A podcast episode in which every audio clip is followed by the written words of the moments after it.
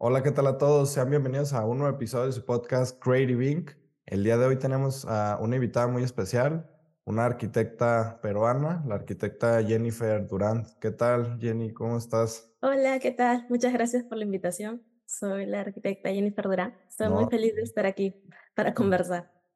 muchas gracias por aceptar la invitación. Este, se armó rápido el episodio y esperemos que se venga algo muy bueno porque creo que tienes temas muy interesantes por tratar. Entonces, eh, Pero vámonos desde, desde un inicio. Cuéntanos un poco sobre cómo fue que te interesaste por estudiar arquitectura. Y me imagino que estudiaste arquitectura en Perú o dónde estudiaste. Sí, sí, yo estudié arquitectura en Perú en la Universidad Ricardo Palma, pero bueno, antes de eso, de cómo es que comencé y por qué entré a arquitectura, Ujú. ese cuando yo era pequeña me la pasaba pues pintando las paredes. Sea, en mi casa todas las paredes estaban pintadas y bueno, mis papás me dejaban ser creativa en las paredes, entonces todas las paredes estaban pintadas con témpera cuando era pequeñita. Y después cuando fui creciendo eh, teníamos, bueno, en- tengo mi hermana pequeña, entonces eh, teníamos como que las Barbies y lo que las Barbies siempre sacaban era como que sets de la zapatería, la peluquería y como que hay un montón de sets y todos los juguetes eran demasiado como que costosos como para estar comprando a cada rato un set nuevo de la mansión de la Barbie. Sí. Entonces lo que hacía era como con papel, bond, armar los sets para jugar con mi hermana. Entonces, de alguna manera maqueteaba, pero era para, para hacer estos juguetes y poder como realmente tener el espacio para poder jugar con mi hermana con nuestras muñecas. Y después así como que realmente me gustaba mucho hacer eso. Y bueno, me, me gustaba ver a mi hermana feliz con, con las cosas que armábamos. Y después de eso ya pues en, en el colegio como siempre llevaba arte y siempre como estaba muy metida en, en lo que era lo artístico y, y después fue por eso que terminé escogiendo arquitectura, o sea, con estos precedentes. Sí, sí, estabas como que muy interesada por el lado artístico, ¿no? Y Sí, fu- te fuiste encaminando y- en ello. Y, y sí, fíjate que, o sea, me han tocado así casos de que eh, personas que les gusta mucho el arte y después se va evolucionando hasta la arquitectura, que al final de cuentas es una expresión artística eh, muy interesante, ¿no? Y mm, después de terminar la, la, carrera, digamos, eh, ¿empezaste a trabajar en algún despacho o en qué momento empezaste a, digamos, a colaborar en algún Yo estudio? comencé a trabajar desde que estudiaba, o sea, teníamos que hacer prácticas porque estudié en la Ricardo Palma en Perú Y entonces para egresar te piden que hagas prácticas. Entonces yo busqué prácticas y estuve trabajando en un pequeño estudio de arquitectura en, en Lima. Y entonces ahí como que comencé a aprender, pero realmente era más que todo hacer como planimetrías de viviendas, porque eran como que casas y prácticamente eran casas y remodelaciones de fachadas. Entonces era lo que hacíamos. También hacíamos campos mineros, porque en ese estudio específico estaban haciendo varias expansiones dentro de Perú porque se tienen muchos campos mineros y trabajaban bastante con ingenieros. Entonces lo primero que vi aparte de residencias, o sea, en arquitectura ya construida fue justamente esto, que era campos mineros, que era algo que nunca había visto en la universidad. Y era súper, súper fuera de, de mi zona de confort porque nunca había visto. Sí, claro, órale. No, no había escuchado eso, fíjate, y, y que tuvieran arquitectos como dibujantes, digamos, tampoco. Y, Sí, sí se tiene. órale, órale. Oye, ahorita veo que vives en Londres, ¿no? Eh, porque colaboras en Zaha Hadid, pero antes de, de ello, eh, ¿cómo fue que, que decidiste, bueno, me voy a salir de Perú y me voy a ir a, a Londres o a otro lado a, a trabajar, a buscar otras oportunidades? ¿Cómo, cómo fue o cómo salió la oportunidad? Bueno, para yo estar acá, como que han pasado muchas cosas y todo creo que se, se enfoca en la pandemia más que todo, porque en la pandemia yo comencé como a llevar cursos de arquitecturas virtuales, que era algo que siempre me interesaba desde que estaba en la universidad.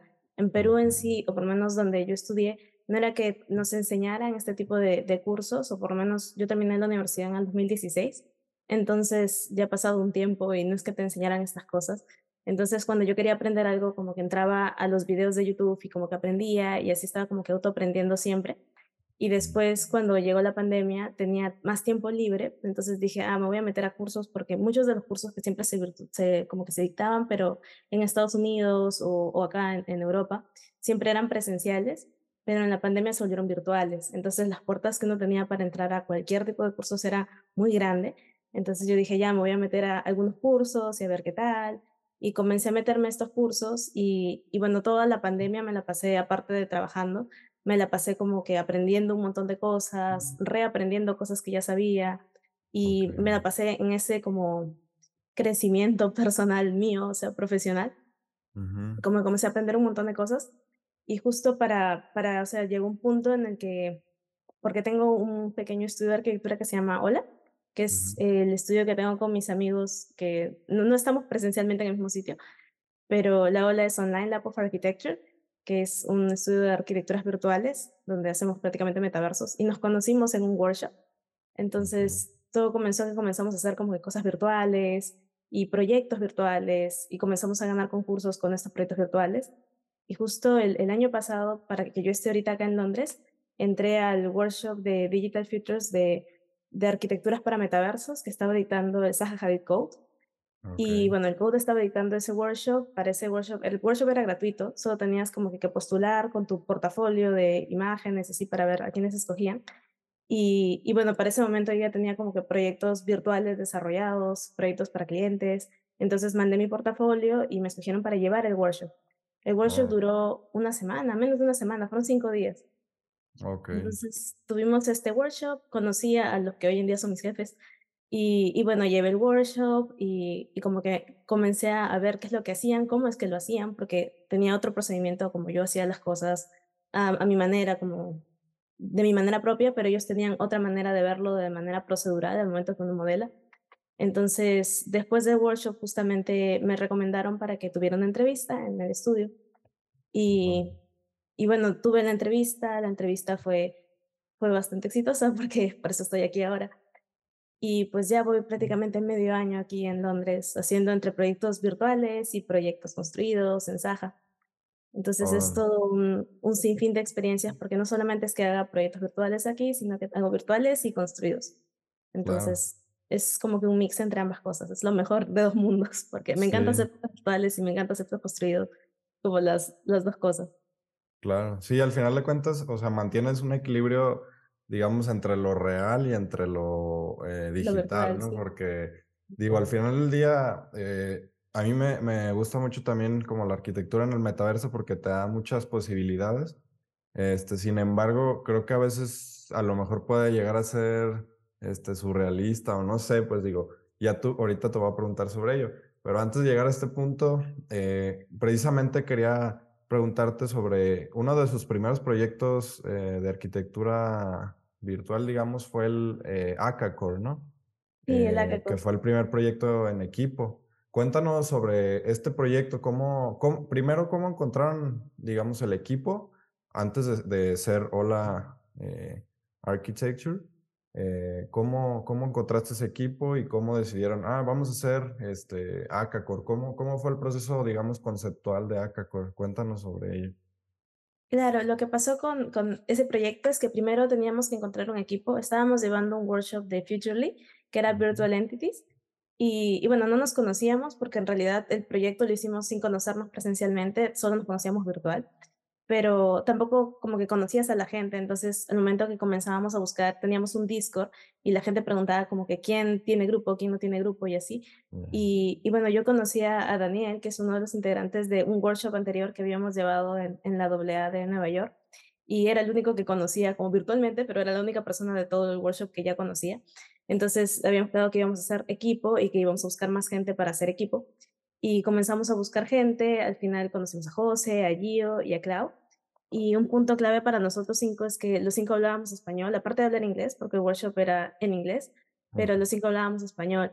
Entonces, cuando nos juntamos y comenzamos a hablar, simplemente como que hubo una química ahí de poder trabajar con, con ellos, porque realmente es a, a veces muy complejo cuando llegas a un equipo y todo el mundo tiene sus ideas y todo el mundo quizás trata de imponer ideas, pero, pero con ellos como no fue así, realmente como nos complementábamos bastante bien, lo que yo sabía lo sa- no lo sabía otra persona, lo que la otra persona sabía yo no lo sabía, entonces al final como teníamos este equilibrio y, y fue por eso mismo de que con la confianza que comenzamos a, a tener entre nosotros, comenzamos a generar este concepto para hacer el hackathon, que el hackathon era una entidad virtual, realmente es tipo un museo de sí mismo, puedes recorrerlo, es tipo una arquitectura alienígena.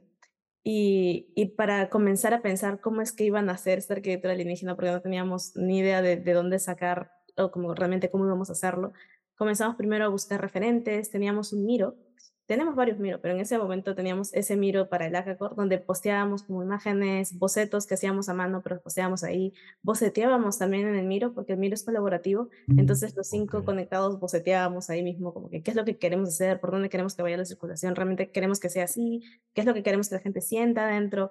Era nuestro primer proyecto virtual, o sea, metaversal, entonces eh, queríamos explorar muchísimo le cambiamos, incluso el Hackacore no tiene la misma gravedad que, que una gravedad normal, tiene la gravedad de la luna, o sea, cuando estás dentro de ok, Hackacore, dentro del Sansar, puedes como saltar muy alto, te caes y, y todo como tiene otra gravedad. Jugamos bastante con esas leyes físicas, entonces al momento de, de generarlo, realmente comenzamos a darnos cuenta de que cuando creas un proyecto presencial, o sea, un proyecto construido, realmente hay unas, unos parámetros y variables que tú nunca puedes tocar. Por ejemplo, la gravedad siempre va a estar ahí no vas a poder cambiar la gravedad cuando estás haciendo un edificio. Si lo haces muy inclinado y no le pones un tensor, se va a caer. sí, Pero, pero en el metaverso no pasa eso y entonces estábamos queriendo jugar con unos límites que era la primera vez que, que jugábamos con estos límites. Sentimos una libertad tremenda para poder como realmente proponer algo y pensar, ok, quizás va a ser una locura lo, lo que vamos a proponer, pero, pero realmente queremos testear qué es lo que se puede hacer, porque realmente en, este, en ese punto en la palabra metaverso aún no estaba como tan eh, ¿cómo llamarlo?, tan extendida como hoy en día, porque aún todavía Facebook no cambió su nombre a Meta, en ese momento se le llamaba entornos inmersivos, entonces no era en sí como que la gente ya le dijera metaversos, pero, pero sí, justamente comenzamos a hacer de esa manera el, el proceso. Primero como que hacíamos una lluvia de ideas, boceteábamos en, bueno, en físico y luego posteábamos la imagen o boceteábamos virtual ahí mismo los cinco boceteando y comenzábamos a hacer iteraciones. Ese era el primer proyecto que hice con Maya porque recién estaba aprendiendo Maya en esa época. Hoy en día en Saja utilizamos Maya todos los días, pero, pero claro, e- era el primer proyecto que hacía con Maya.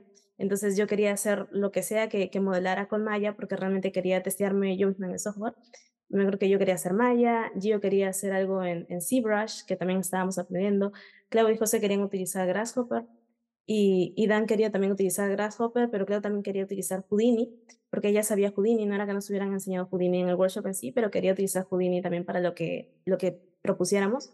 Entonces, al final, cuando uno ve el proyecto completo, no es que haya sido un solo software de modelado, sino que éramos como que los cinco testeando distintas cosas y luego componiendo, nos conectábamos como, como estamos ahorita conectados para comenzar a compartir pantalla y, y comenzar a ver cómo íbamos a componerlo, porque era como que teníamos las piezas, por si yo había armado algo en Maya y si lo escalábamos muy pequeñito podía ser escala humana, pero si lo escalábamos enorme se podía volver el exoesqueleto, lo que quisieran ponerle al, al Entonces comenzamos a hacer ese testeo y, y fue varios testeos en realidad. El, Hackacore creo que en algún punto hemos enseñado alguna diapositiva de la cantidad de iteraciones que le hicimos al Hackacore para que tenga la forma final, porque hicimos testeos de qué pasa si es que esta, o sea, esta geometría es muy grande, qué pasaría si es muy pequeña, porque como era la primera vez que estábamos jugando con estos límites en el metaverso, obviamente cuando estás construyendo arquitectura no puedes decir qué pasa si el edificio es más grande, porque obviamente es más grande, más presupuesto y hay un montón de consideraciones sí, pero en el metaverso simplemente lo escalas.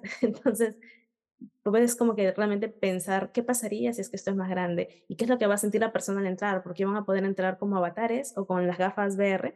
Entonces, eh, teníamos que estar como que pensando en varias cosas y, y también aprendimos muchísimo porque el hackacore no tiene barandas, el personaje se podía caer, si es que no sabías maniobrar bien el, el teclado, se te podía caer la personita. Nos dimos ok, cuenta de eso después, sí, Sí, yo nunca me caía porque manejaba bien como que el o sea, mi avatar cuando iba iba corriendo, como que manejaba bien mis teclas y y no se me caía jamás mi personita, pero si no sabías manejarlo bien, se te podía caer la personita porque no tenía barandas. Y de ahí aprendimos, nunca más hemos hecho proyectos sin barandas, pero era el primer proyecto y no sabíamos todavía. Entonces, ni siquiera sabíamos si nos iban a funcionar las las rampas que estábamos poniendo, porque algunas eran como súper inclinadas. Sí funcionaron, pero estábamos testeando muchos límites.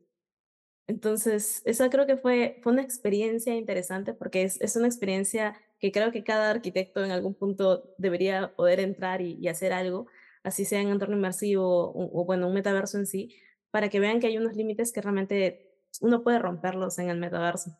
Y y te da una libertad que si no tienes en la vida real. La vida real es otra cosa cuando uno hace arquitectura. Y es es interesante como que ver ese balance Y, y bueno, así fue como nació el Hackathon. Justo el Hackathon esto fue el inicio prácticamente de todo con los Sola, porque ahí todavía no éramos solas, solamente nos habíamos conocido en un workshop y, nos habíamos llevado muy bien y nos conectábamos y hablábamos, o sea, no solamente del Hackathon, sino que hablábamos en sí. Y nuestro proceso de diseño quizás es muy gracioso porque estábamos conectados los cinco, pero poníamos música como si estuviéramos realmente en algún como espacio físico y, y nos gustaban canciones parecidas y, y nos poníamos ahí a, conversar cualquier otra cosa o hacer chistes mientras modelábamos. Entonces, creo que eso es un punto de que después cuando tienes el proyecto final, realmente se puede ver el balance porque los cinco nos llevamos muy bien. Entonces, es por eso que al final cuando, cuando terminas viendo el proyecto, es como, oh, el proyecto se ve muy bien. Es que cuando hemos estado hablando, nos hemos estado matando de la risa mientras estamos desarrollando el proyecto. No era como que un proyecto a la seriedad total y todo el mundo callado ya, porque no somos así. Sí, Ok. pero pero así fue el proceso. Órale, no, se me hace bastante padre, ¿no? Interesante porque al final del día también estaban divirtiéndose, ¿no? Que es algo importante cuando hacemos algo. Y, y se me hace también este, muy interesante el hecho de que, como tú dices, el equipo pudo congeniar tanto por el idioma, digamos, porque todos hablaban español y porque, eh, pues sí hicieron el clic, ¿no? Entonces, también yo creo que el idioma a veces puede o alejarnos o acercarnos, digo, aunque lo dominemos, pues son diferentes culturas, diferentes eh, creencias y pensamientos. Entonces, el hecho de, de, de haber congeniado así, pues es bastante padre, ¿no? Y que ahora estén colaborando en Hola. Y ahí, por ejemplo, ahorita me, me surgieron varias dudas. Primero, eh, comentaste a Miro, pero ¿qué es Miro? La- no desconozco de ello. ¿Me puedes comentar? Oh, claro, Miro es una plataforma colaborativa, es como una pizarra virtual, es una pizarra virtual infinita. Entonces, eh, yo he estado, bueno, yo enseñaba en la universidad en esa época y estábamos utilizando Miro. Entonces, eh, les dije, bueno, los hola, hay que utilizar Miro, podemos usar ahí y hacer como que una pizarrita y, y vamos como, en, en el Miro puedes estar conectado con bastante gente y estar dibu- dibujando, si es que quieres dibujar, poniendo imágenes, poniendo texto, entonces estábamos los 5 conectados haciendo todo al mismo tiempo y y puedes ver quién es quién porque te sale como que un cursor con la con la personita o con el nombre de la persona, entonces puedes ver quién está ok, haciendo qué. ok, ok. Entonces sí, es bastante es bastante bueno para colaboraciones, o sea, cuando estás haciendo algo virtual y y obviamente no estábamos porque en en arquitectura cuando estás en un estudio, tú estás con las otras personas en el mismo estudio, en la misma mesa, boceteando, pero no podíamos hacer eso porque, uno, era pandemia, o sea, que ni siquiera podíamos salir de nuestras casas, y y 2, no estábamos en los mismos países, solo yo y yo estábamos en Perú, eh, Dani y José estaban en Nueva York y Clau estaba en España. Entonces, no no íbamos a poder estar como físicamente los 5 en en ese momento. Entonces, teníamos que encontrar una alternativa, porque de todas maneras el proyecto era virtual y la experiencia del diseño también fue virtual. Entonces, eso Ok. fue. Te puedo mandar el link del Miro para que lo tengas. Sí, muy bien. Este, Después de, de haber, digamos, fundado, gracias, aquí lo, lo voy a, a ver con una, en una chance. Oye, de- después de, de haber iniciado Hola Architecture o Live Lab Arch- Architecture, eh, empezaron a hacer varios proyectos, ¿no? Que ya estuve por ahí viendo algunos y vi que usaban como principal plataforma Sansar, ¿no? Que es una plataforma de realidad virtual. Eh, ¿cómo te interesaste en esta plataforma o por qué esta y no alguna otra? Bueno, en un principio fue porque era la única que conocíamos en como como te comento, esto fue en el 2020, claro, en el 2020 en noviembre, que fue todo lo de Hackathon, y en esa época aún no teníamos lo de lo de que Facebook le había cambiado el nombre a Meta y que se llamaba Metaversos y y todos los demás metaversos que aparecieron después. Y en el workshop que llevamos, en el Virtual Entities, nos enseñaron Sansar. órale, Entonces, decidimos utilizar Sansar para un segundo proyecto que que justamente fue el que armamos, que fue el poder de la data.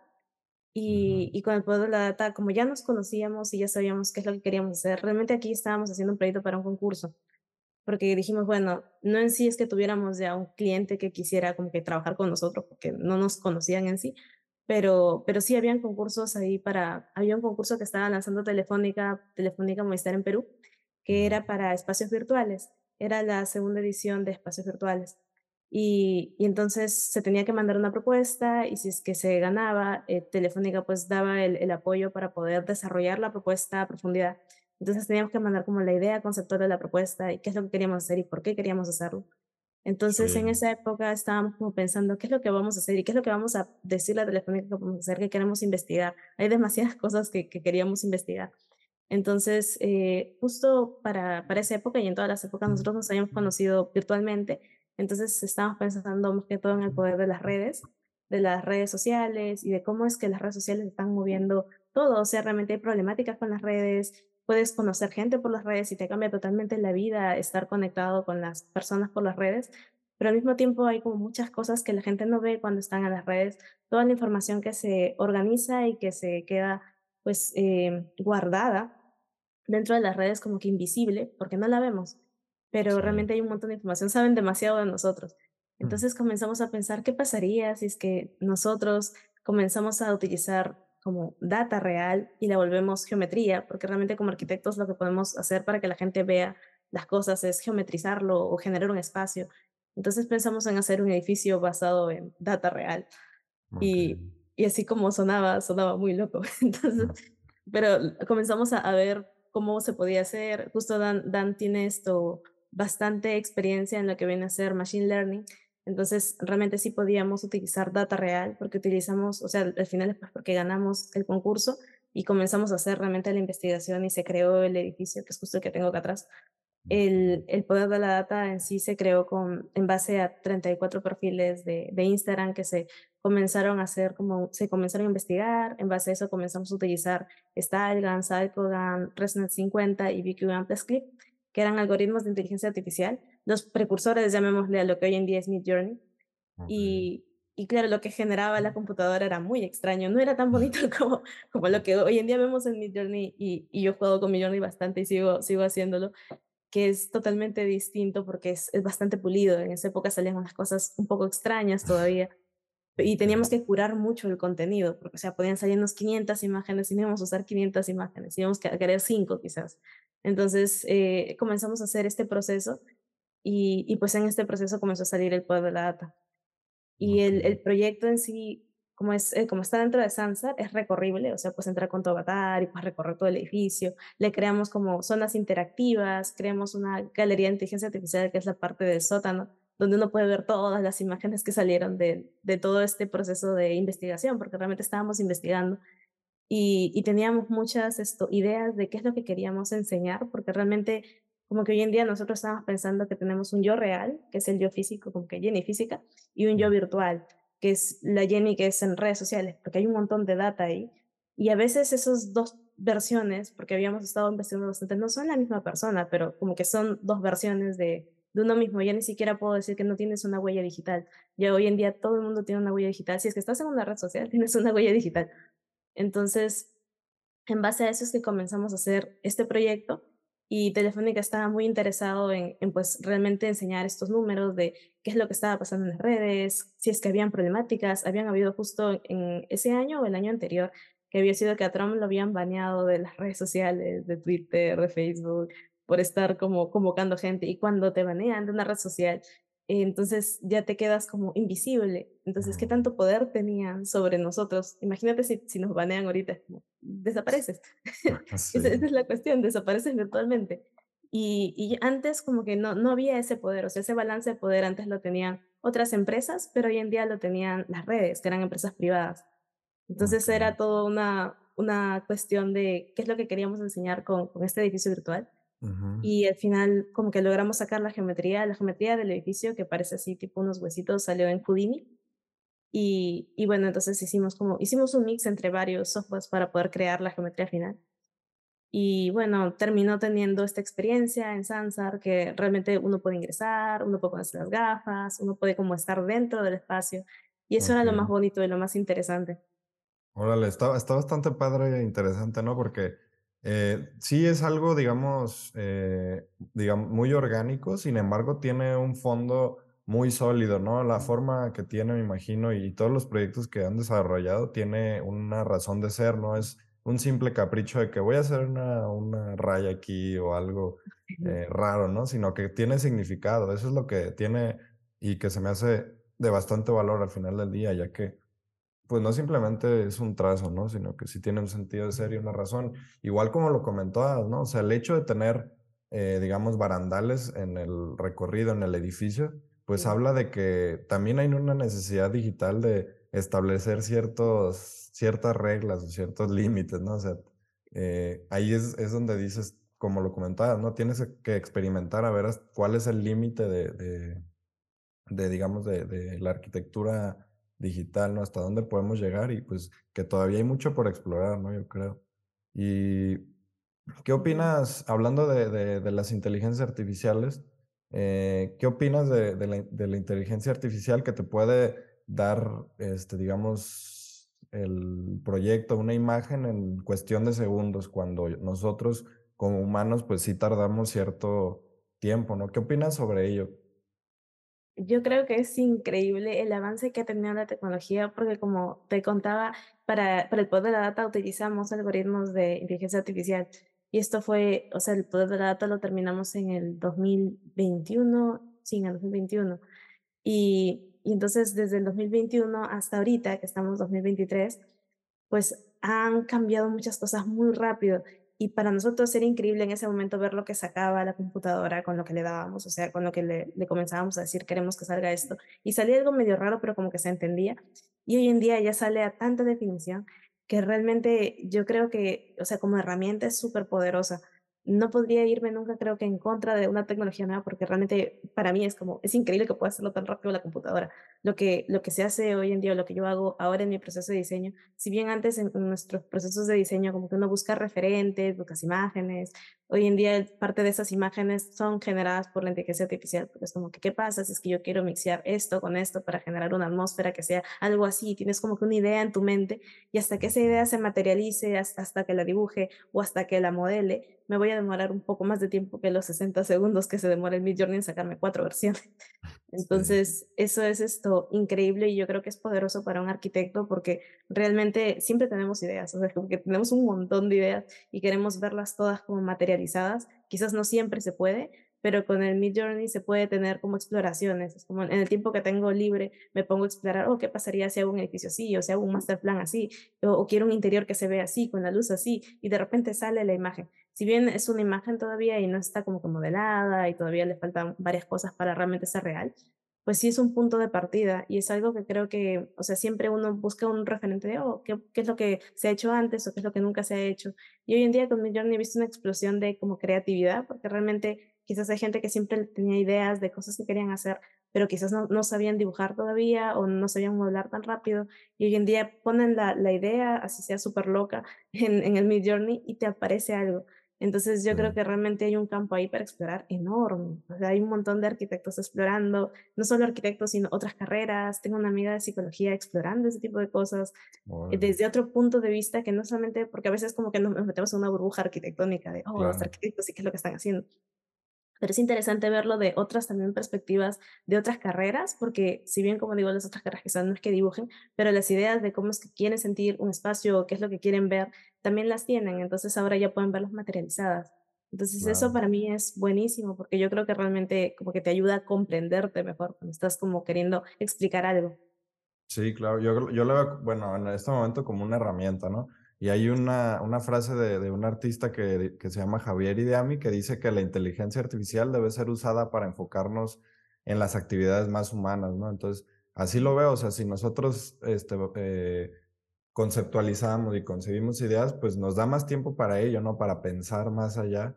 Y esta herramienta, como dices, a lo mejor nosotros tenemos una idea mental y la, la, se la pedimos a Midjourney, nos da, nos arroja una primera idea, pero nosotros la vamos evolucionando y la vamos puliendo al final del día, ¿no? Y, y se me hace, sí, bastante, bastante potente e interesante. Sí, yo Y, creo que ahora también nos volvemos curadores del contenido que sacamos, porque como, como el Midjourney saca como cuatro imágenes en 60 segundos, no siempre es que digamos las cuatro imágenes son hermosas y voy a usar las cuatro imágenes para algo. A veces simplemente dices, esta, como que esta imagen, esta única imagen tiene, no sé, algo que, porque parte de nuestra experiencia como, ni siquiera solamente como arquitectos, sino como humanos, es que algo te gusta más que otras cosas. Entonces, ser así selectivo con lo que uno va viendo, es como comenzamos a curar el propio contenido.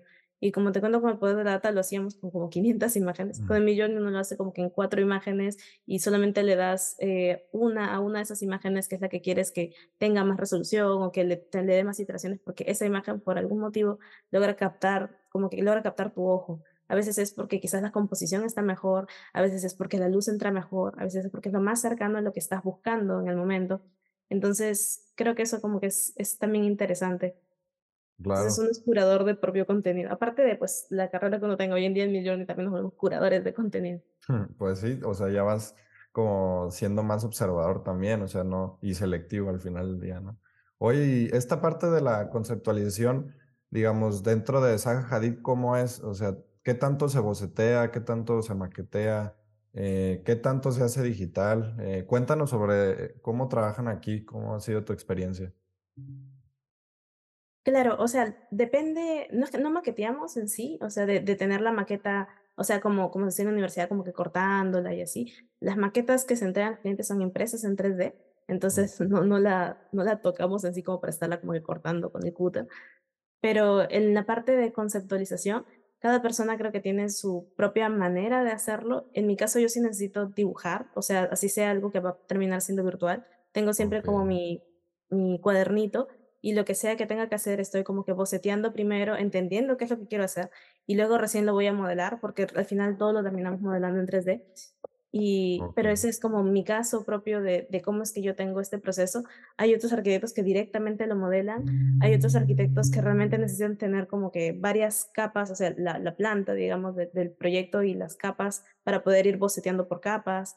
Entonces, cada uno tiene un proceso, no es que tengamos un único proceso, pero últimamente también se ha estado teniendo como parte del proceso y de los referentes, referentes de, de Midjourney, o sea, podemos generar ciertas cosas y también decir, oye, tengo esta idea y me gusta como que este tono de luces, esta atmósfera, y, y que después podemos pasarlo pues al, al bueno, al, al Maya, al Unreal, para realmente llegar a la atmósfera con el proyecto.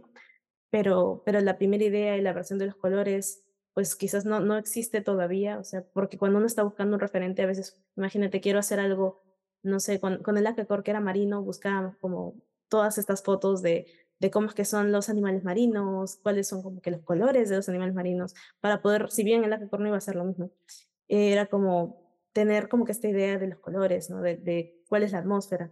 Y hoy en día, por lo menos en Saja, lo que se hace es que, o lo que estamos haciendo nosotros, es que esta, esta idea de buscar estos, estas atmósferas se puede generar con, con Midjourney, entonces estamos haciendo testeos y se vuelve como parte de proceso creativo, no va a ser igual que el Midjourney, porque obviamente no vamos a sacar una imagen y volverlo en edificio, sí, pero, pero sí podemos sacar una atmósfera de estas imágenes, porque pues a veces salen muy cinemáticas, decimos, oye, esta luz como que se puede ver bien, hay que testearla, y la testeamos, y luego después de un montón de iteraciones, llegamos a un punto en el que sí nos gusta lo que se está viendo, o quizás no nos gusta y se pasa a una siguiente idea.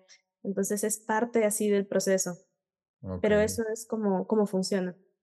Pero en ok, sí, cuando se tiene como que proyectos en equipo, se hacen varias iteraciones. Entonces, como que yo hago una versión, otra persona hace otra versión y al final como contrastamos todas las versiones y comenzamos a ver por qué está mejor esta versión, por qué esta, no sé, esta versión no funciona esto, pero sí funciona el otro. Entonces se comienza a tener como ideas eh, de qué es lo que podemos utilizar de la versión uno más la versión 2 más la versión 3 y quizás hay versiones que se descartan entonces se hacen bastantes versiones de, un proyecto, no es que sea como que esta es la gran idea y, todos hacer esta gran idea desde ya. Al principio, al momento que se está diseñando, como que se hacen varias versiones y después eh, se comienzan a ver cuáles de estas versiones realmente van a funcionar o cuáles no van a funcionar. Y las que no funcionan simplemente se descartan y las que sí funcionan y bueno, se quieren como que mixear, se comienza a hacer como que un, una fusión entre varias cosas para al final tener como la idea, la idea final y la idea que se va pues renderizar, pues pasar a planos y todo lo demás. Pero ok, es así, es un mix entre varias cosas.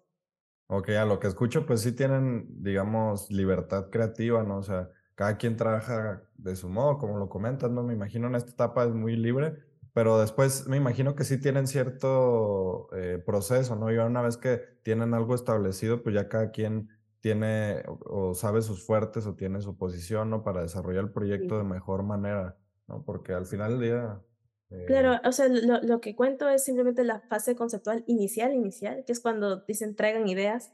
Entonces todo el mundo hace es como hacer una lluvia de ideas, pero con todo el equipo. Entonces cada persona del equipo trabaja distinto y todos al final llegamos con las ideas. Pero tampoco es que la fase de ideas nos tome pues un mes haciendo ideas, porque no sería plausible perdernos un mes en, en eso. Pero luego de que ya se tiene como que una idea, que es como que la idea a la que, con la que se va a trabajar, ahí ya como que se distribuye quién es el que va a racionalizar la, la idea, porque obviamente la idea puede estar como, se puede ver muy bien y todo, pero para que se construya se tiene que poder pues fabricar digitalmente, entonces para eso se tiene que pasar todo a Grasshopper, se tienen que comenzar a hacer los algoritmos, entonces todo esto es una fase. También para sacar las planimetrías se tiene que pasar todo el clúster de BIM, entonces se tiene que como que organizar todo para pasar al otro clúster. Entonces al final es como varias personas haciendo varias cosas, pero cada, cada uno tienen, o sea, dentro de Saja hay muchos clústeres. Entonces, eh, ciertos clústeres son los que hacen solamente concursos, ciertos clústeres trabajan con proyectos construidos. Yo estoy en el Code, en el Code nosotros trabajamos con proyectos de Code, que justamente son los proyectos metaversales y aparte proyectos construidos y fabricación digital pero también apoyamos a los otros clústeres cuando necesitan apoyo en, lo que viene a ser optimización de geometrías. Entonces vemos proyectos tanto virtuales como construidos. Y, y, justo es, es por eso que como que sé los dos lados de qué tanto es la parte conceptual, pero después qué tanto realmente tienes que comenzar a, a racionalizar el proyecto para que se pueda construir. Y, y a la par, como cada, cada clúster tiene como que sus fuertes, o sea, el clúster de BIM es el único clúster que está utilizando Revit 100%. Nosotros cuando utilizamos Revit en, en, el, en el code es para pasar algo de grasa a Revit. Entonces, realmente es para mandarles cosas en Revit, pero lo estamos pasando de Grasshopper. Pero el clúster de BIM sí está siempre con Revit, porque bueno, son el clúster de BIM. Y ellos son los que están sacando las planimetrías que ya están totalmente limpias, que ya están con todos los detalles. Entonces, ese es otro clúster y solamente ellos hacen eso y después tienes pues clúster y, equipos especializados que solamente hacen fachadas paramétricas. Entonces tienes un montón de gente distinta haciendo distintas cosas. Y, y lo que estaba comentando de, de, lo de las ideas, justamente la parte inicial, donde realmente estamos con varios clústeres y cada uno como que lanza ideas. Y es una parte interesante porque realmente ahí como que te das cuenta, o sea, yo, yo cuando estoy modelando modelo en Maya, pero hay gente que realmente prefiere modelar en Rhino, las ideas que tienen para, para esta parte conceptual, la lluvia de ideas, porque modelan más rápido en Rhino y, quizás hay otras personas que modelan más rápido en otro software. Entonces al final cuando te juntas con todo el mundo, pues están todos ahí con distintas ideas y con distintos softwares, pero, o sea, simplemente para conversar las ideas. Y después ya cuando se comienza a racionalizar, ya como que se comienza a ordenar más. Sí, sí. Pero sí, ese es el proceso. sí. No, sí, está bastante padre, interesante, ¿no? La verdad. Eh, estábamos comentando los procesos, ¿no? Que llevan a cabo eh, en el equipo de trabajo con Saja. También algo que quería eh, preguntarte o que se me hace interesante es el hecho de ahí al final del día, pues se, se digamos, se dedican a la arquitectura paramétrica, ¿no? O sea, sí es arquitectura orgánica y, y, de hecho yo creo que va muy de la mano con la arquitectura del metaverso porque llevan al límite, o sea, a su máximo límite la arquitectura, ¿no? La plasticidad, la, escultura en la arquitectura. ¿Y qué tanto, digamos, me, dijiste que utilizan, por ejemplo, Grasshopper, ¿no? Para, para hacer los modelos. Eh, ahí, pues, tengo entendido que es arquitectura paramétrica, ¿no? Tú tienes que poner ciertos, digamos, eh, código, configuraciones para poder componer un elemento. Cuéntanos sobre, sobre esta parte de, digamos, de programar arquitectura, o no sé cómo la podamos llamar. Claro, es prácticamente programación visual. Bueno, Grasshopper justamente se utiliza para poder eh, racionalizar una geometría, porque como estoy comentando, las geometrías mayormente nacen en otro software, probablemente o si nacen en Rhino o nacen en Maya, y, y pues se tiene como que la geometría súper fluida, súper curva, pero todavía no está racionalizada como para construirla. Si es que la construimos tal y como la tenemos en el modelado, vamos a necesitar utilizar 500 piezas diferentes y va a salir obviamente más caro en presupuesto. Pero lo que se comienza a hacer cuando se pasa a Grasshopper es comenzar a serializar las piezas para por lo menos tener no 500 piezas diferentes, sino quizás solamente 10. Entonces, al momento de que cambias esto, obviamente es el presupuesto para después la construcción y, y comenzamos a optimizar esta geometría, porque si bien de, de, la de una primera instancia cuando uno hace algo a Maya y dependiendo cómo se modela, si es que no está en modelado procedural, va a estar en modelado libre. Entonces la forma va a ser como, va a ser curva, pero no va a estar pensada realmente como para que, imagínate, venga la estructura, para que realmente caiga al piso, pues la, la, geometría en algún punto porque necesita un punto de anclaje. Entonces todo ese tipo de racionalizaciones se terminan pasando a, a Rhino con Gras y con los consultores externos también, porque se trabaja bastante con, con ingenieros estructurales y para traer todas estas geometrías eh, pues a la vida real. Y claro, sí hay un paralelismo fuerte con el metaverso porque, claro, lo que, lo que se hace en Saja siempre es llevar las cosas al límite, pero a un límite que luego pueda ser construible, a pesar de que sea como súper curvo y, y que uno lo ve y diga cómo lo construyeron, realmente hay bastante pensamiento detrás, o sea, realmente para que se pueda sacar el edificio que sea súper curvo y que tenga unos 10, 15 paneles que sean iguales. Y eso que diciendo 10, 15 paneles así eh, como si fuera realmente 10, 15 paneles, pero, pero estoy poniendo un ejemplo. Sí, Entonces, eh, de- detrás de eso hay un montón de racionalización. Y justo el año pasado, el año pasado estaba yo ya en Saja y nos, nos invitaron a todos a, a Dubái porque iba a ser el opening de tres, tres edificios que Saja estaba abriendo en Dubái. Y visitamos los edificios y es una locura ver estos edificios en vivo, o sea, cuando uno realmente los ve en la pantalla y los ves modelándolos y luego los ves como cómo es que realmente se está optimizando y luego ver cómo es que el edificio realmente toma vida y cómo es que realmente se ve toda esta curva construida, porque fuimos a visitar el, el VIA, el, el edificio que está en el desierto, los VIA Headquarters, y, y el proyecto yo lo había visto en renders hace, hace años, cuando aún estaba enseñando en la universidad, y yo lo había visto en renders, le había dicho a mis alumnos, miren este proyecto, miren cómo se ha hecho, miren cómo está como realmente mimetizándose con el terreno. Y luego llegamos y lo vemos en vivo y realmente puedes ver ahí, o sea, cuando comienzas a mirarlo, cómo es que está panelizado y comienzas a pensar, oh, esto se panelizó de esta manera. Y, y claro, como que nos iban explicando, porque estaba el equipo del proyecto ahí, nos estaban explicando cómo que había sido todo el proceso, desde la primera idea, que había sido obviamente un modelado libre, hasta luego la optimización y hasta hoy en día la construcción, porque ya estaba construido el proyecto. Entonces, es, es todo ese proceso. Pero en sí, para optimizar las geometrías hay muchísimas maneras. Es como, por ejemplo, yo puedo hacer un código de Grasshopper para optimizar una fachada y es mi manera de hacerlo porque yo estoy manejando ciertos códigos, pero para otra persona, eh, la otra persona puede manejar otros códigos y llegar a la misma resultante, quizá en menos pasos o quizá en más pasos. En realidad casi siempre se intenta tener menos pasos para no tener un código gigante, pero siempre terminamos teniendo códigos muy largos. Entonces, la cuestión es esa, o sea, realmente el, lo interesante del Grasshopper es que no es que exista como que una única solución para hacer las cosas, o sea, realmente puedes hacerlas de una manera, puedes hacerlas de otra y puedes llegar a la resultante. Entonces, eso creo que es un punto clave porque te hace pensar bastante. Es como que un- uno no va a decir, ah, ya es uno, dos y tres y ya terminó. A veces es uno, dos y tres y regresas a uno y regresas como creas cuatro y como comienzas a modificar ahí las cosas para que salga lo que quieres que salga y para que esté optimizado de la mejor manera. ok.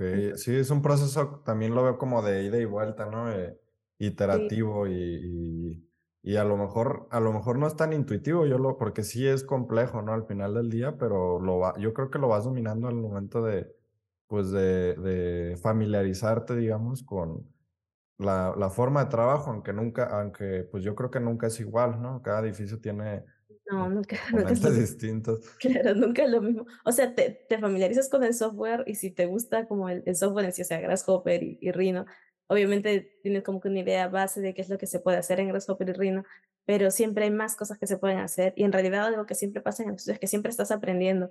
Es muy difícil que como que entre una persona y no aprendas nada desde que entras hasta que estés trabajando, si sea la primera semana, aprendes demasiado, no solo de, lo que uno mismo está haciendo para el proyecto, sino de que le puedes preguntar a otras personas que también están manejando Grasshopper en la oficina, en otros edificios, en otros proyectos totalmente distintos, como, ¿cómo estás haciendo esto? Y preguntas lo mismo a dos o tres personas y cada uno tiene su versión de cómo es que está haciendo eso. Y, y tú mismo tienes tu propia versión. Entonces es como bastante rico e interesante porque no es que sea la única vez en la que pues haces algo y ese va a ser el único código y vamos a repetir el código 50 mil veces. A Sí. veces no funciona así, a veces se tiene que hacer desde cero y tienes como que estar otra vez como iterándolo y pensando por qué no está funcionando el código o, bueno, qué es lo que está pasando y volver a iterar y así hasta que llegas como que a la resultante. Ok, no, está bastante padre, interesante. Oye, Jennifer, ya para, para ir cerrando, eh, fíjate que también he estado tratando de implementar el chat GPT al podcast para hacer algunas preguntas y entre algunas que rescaté fue una, eh, la que te voy a, con, la que te voy a preguntar, que dice, si tuvieras que darle un nombre a tu proceso de diseño, ¿qué nombre le darías? O sea, con una sola palabra o dos, digamos, ¿qué nombre le, le darías?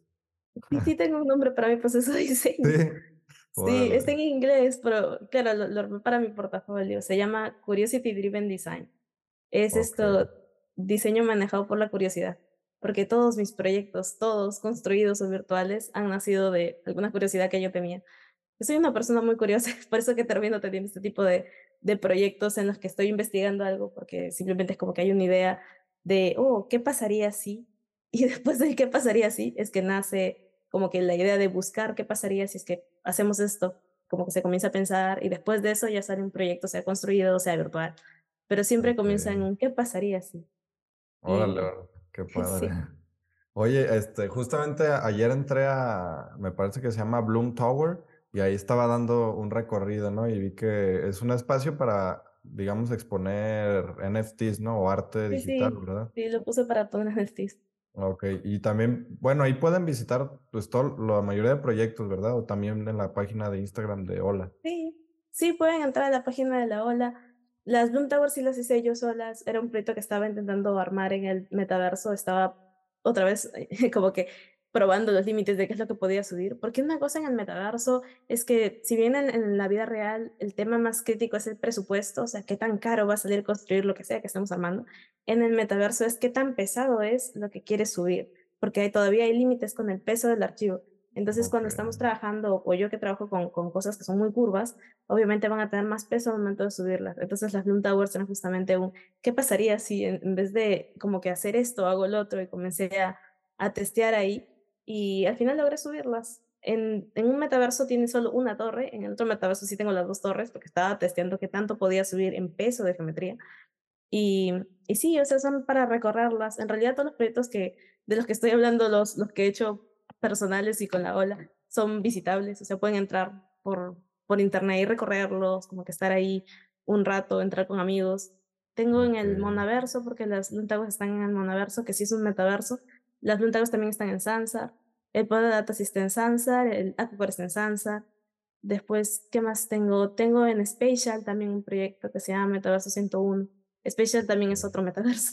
También estaba testeando cosas en Spatial. Sí, Entonces, sí, hay, hay varias cosas en el caso de que quieran entrar a, a mirar y, y simplemente a recorrer y darse cuenta de qué es lo que se puede hacer. Y si es que quieren como empujar más los límites, empújenlos, porque creo que para eso está el metaverso hoy en día. Claro, ¿no? Te permite jugar y divertirte bastante, ¿no? También. Y, y estaba viendo también, por ejemplo, que hasta Minecraft, o sea, es, pues podría Sí, ser considerado un metaverso. metaverso, ¿no? Y Sí, yo es un no. metaverso. Órale. No, súper padre, eh, Jennifer. Eh, pues te agradezco mucho por tu tiempo, por aceptar la invitación. La verdad se me hace que tienes temas y trabajo muy interesante, así que los invito a que vayan a, a seguir a Jennifer ahí en Instagram, también a, a Hola, y vayan a ver el trabajo que tiene. La verdad está muy padre. Y, y nada, Jennifer, te agradezco por, por tu tiempo, por haber aceptado la invitación. Está la puerta abierta para una futura plática. Yo creo que hay mucho por contar todavía y preguntarte más que nada, pero pues nada, te agradezco. Espero te haya gustado, te haya divertido igual que yo. Sí, muchas gracias, muchas gracias por la invitación. No, de qué. Y bueno, pueden, pueden, puedes también compartirnos tus redes sociales, Jennifer, si quieres, para, y ahí mismo los voy a agregar acá abajo. Ah, ya, claro. ¿Quieres que te las mande? ¿O Eh, que las bueno, diga en sí, si las, si las dices, está bien. Igual las Ah, voy a agregar ahí en. Ya, gracias. Sí, bueno, más que todo utilizo Instagram y bueno, LinkedIn, en el caso de que quieran agregarme a LinkedIn. Eh, bueno, en Instagram estoy como Jenny-bajo abajo DL95 Muy y bien, en LinkedIn es Jennifer Lisbeth Durán o sea, todo mi nombre completo, que es el, el LinkedIn. muy Pero bien. sí, bueno, también tengo Facebook, aunque sí ya no lo uso tanto, pero más que todo es por Instagram y LinkedIn en el caso de que tengan alguna consulta o quieran preguntar algo sobre los metaversos o sobre la inteligencia artificial. No sé, hoy en día estoy como con varias cosas que, que realmente en el caso de que tengan alguna consulta puedo apoyar a responder algo. Y sí, eso sería todo, creo. Muchas Súper gracias. bien.